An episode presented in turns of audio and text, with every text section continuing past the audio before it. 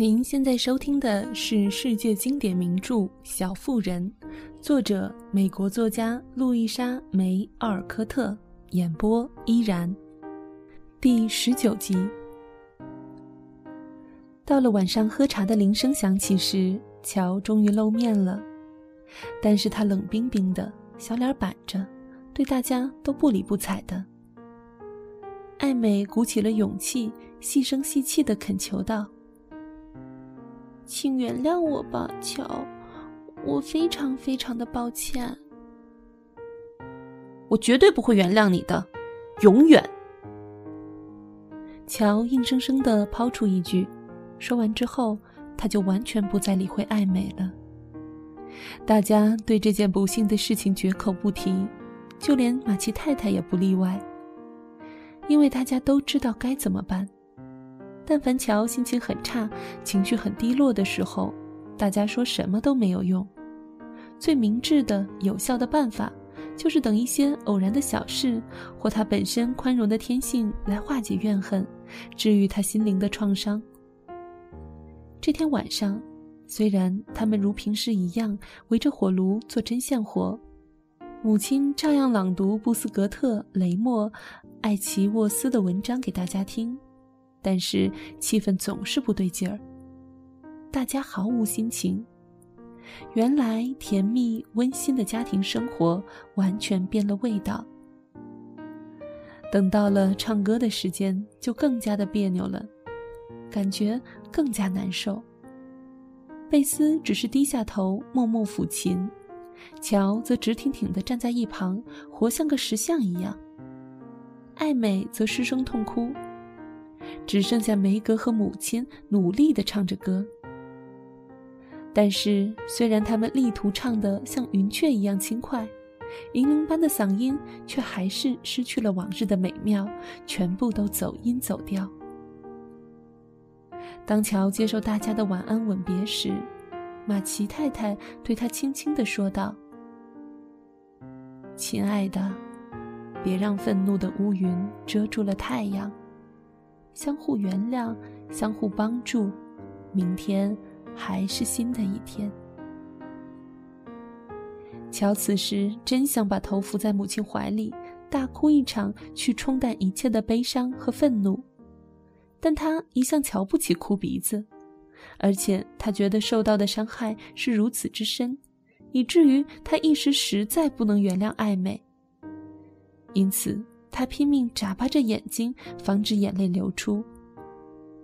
他摇摇头，因为他知道艾美在一旁听着，于是冷冰冰地说：“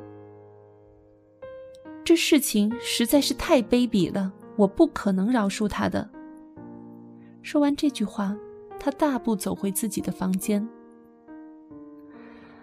那个晚上，其余的姐妹们没有说说笑笑，也没有讲悄悄话，大家。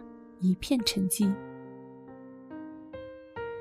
艾美自己主动求和，但是遭到了乔的严厉拒绝，自尊心受到了伤害，不禁恼羞成怒。她后悔自己太低声下气，觉得自己受到了前所未有的羞辱，她便不再低声下气的企图让乔原谅她了。乔的脸上每天依然阴云密布。这一天，倒霉的事情全部凑到一起了。早晨，寒风凛冽的刮着，但是乔却把暖手的点心卷饼掉到了沟里。马奇婶婶又对着他大发脾气，梅格郁郁寡欢的，贝斯在家里总是一副伤感而心事重重的样子。艾美则在一旁演讲。含沙射影地批评某些人口中常说要做好孩子，现在人家已为他们树立了榜样，却又不愿意去做。唉，这些人个个如此可恨。那我就去叫老李一块溜冰去吧。老李他心地善良又幽默风趣，善解人意，一定会使我恢复快乐的情绪的。乔心里说着，便大步走了出去。艾美听到乔的溜冰鞋发出声响，向外一望，急得大叫起来：“你们瞧，他答应过我的，说下次溜冰会带着我去，因为马上冰都要化了。但叫这么个火爆性子带上我，也等于白说。你别这样说，你也的确做得很过分。你烧掉了他的宝贝书稿，要他原谅可不那么容易。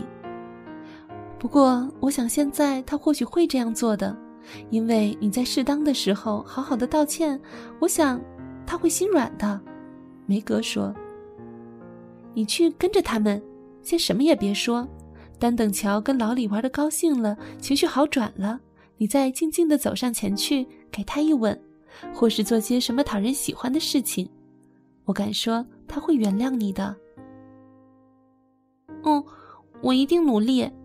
艾美说。他觉得这个建议对他来说正中下怀，他马上以最快的速度收拾一番，追他们而去。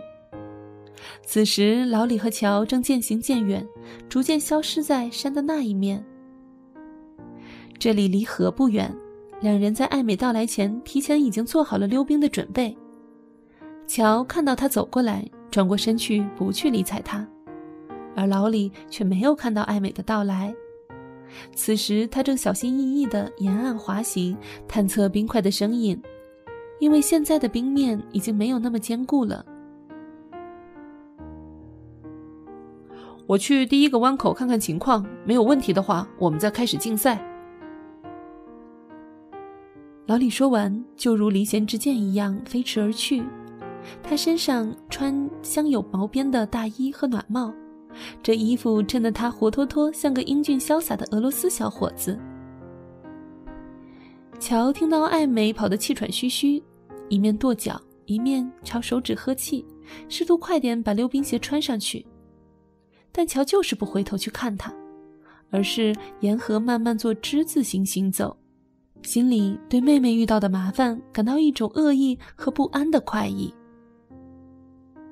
他一腔怨恨积压在胸口，越积越深，以浓烈的使他失去了理智。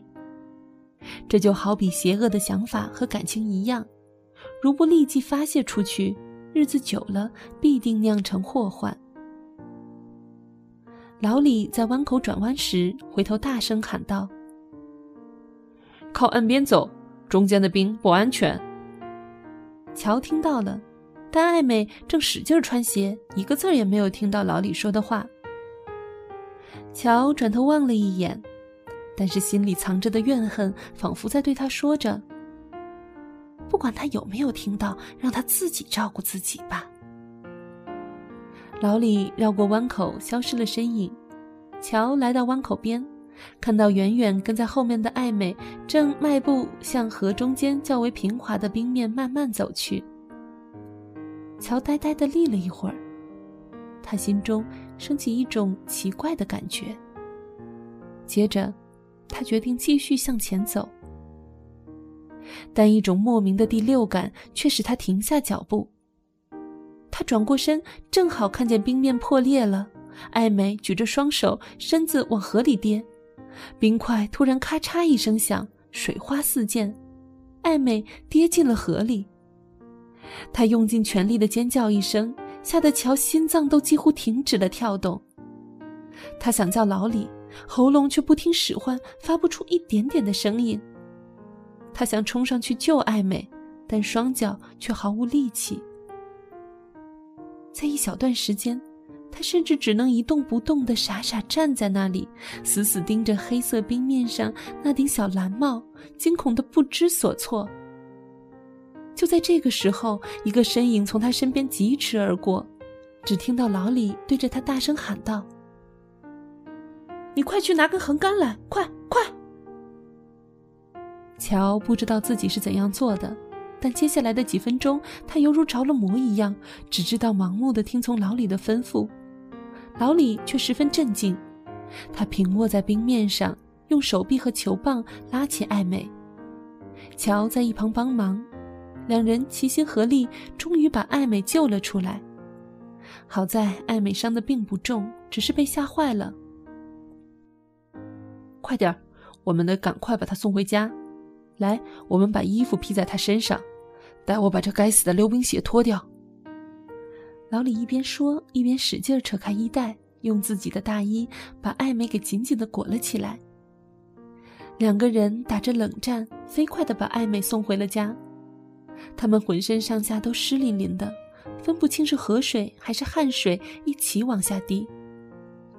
大家一阵手忙脚乱之后，艾美裹着毛毯在温暖的炉火前睡着了。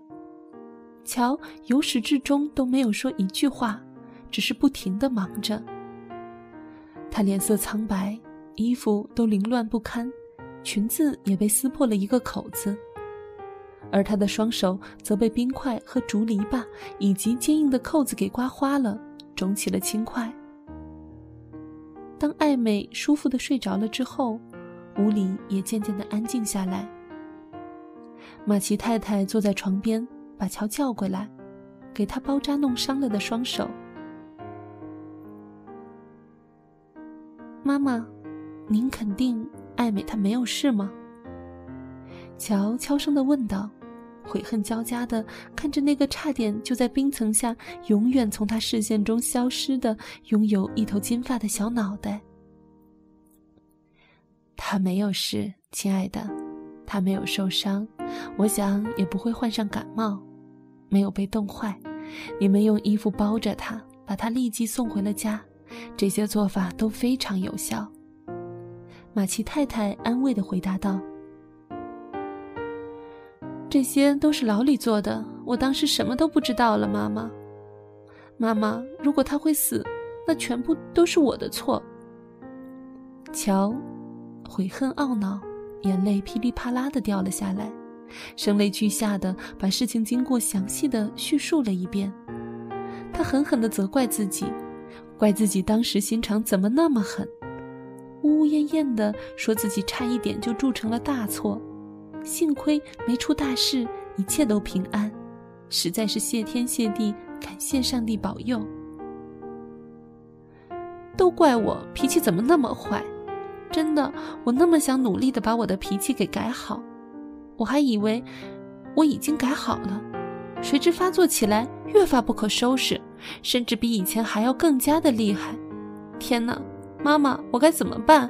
我该怎么办呀？可怜的乔绝望的哭着，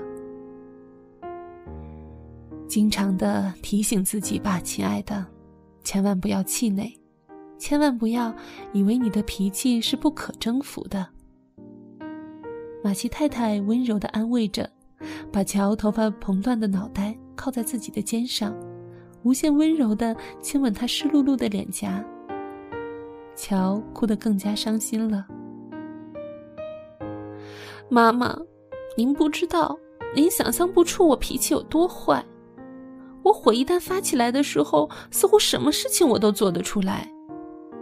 我会变得一点都不像我自己，可以做出非常伤害别人的事，而且还觉得乐在其中。我担心有一天我会做出可怕的事情，毁掉自己的一生，使天下人都痛恨我、讨厌我。妈妈。你要帮帮我呀，千万要帮帮我！我会的，孩子，我一定会帮助你改变你的脾气的。瞧，乖，别哭得这么伤心。但你要永远的记住这一天，并且要下定决心，不要让这种事情再发生。瞧，亲爱的，我们都会遇到一些波折。一些事端，有些甚至比你这样的遭遇要大得多。我们常常要用一生的时间来征服我们的缺点。你以为你自己的脾气是天下最坏的了，但是你知道吗？我以前的脾气就跟你的一模一样。什么？你有脾气，还是坏脾气？不可能呀，妈妈。您可是从来都不生气的呀！乔惊讶的忘掉了自己的悔恨。我呀，我努力的改了四十年，现在才刚刚控制住我这脾气。过去几乎我每天都要生气，乔，但如今我学会了努力不把内心的不开心表露出来，甚至我还希望学会不把它感觉出来。虽然我可能又得花上四十年的功夫，马奇太太的脸上流露出一种忍耐和谦逊。乔觉得他所深爱的母亲的这番话，这比最振振有词的训导和最严厉的斥诉都更有威慑力，更加有说服力。母亲的安慰和信任使他心里好受多了。而且，当乔知道自己的母亲也有和自己一样的缺点，并且努力改正了自己的缺点，他觉得自己更要下决心改正自己的脾气。虽然四十年的改正时间对于一个十五岁的少女来说，听起来似乎相当的漫长。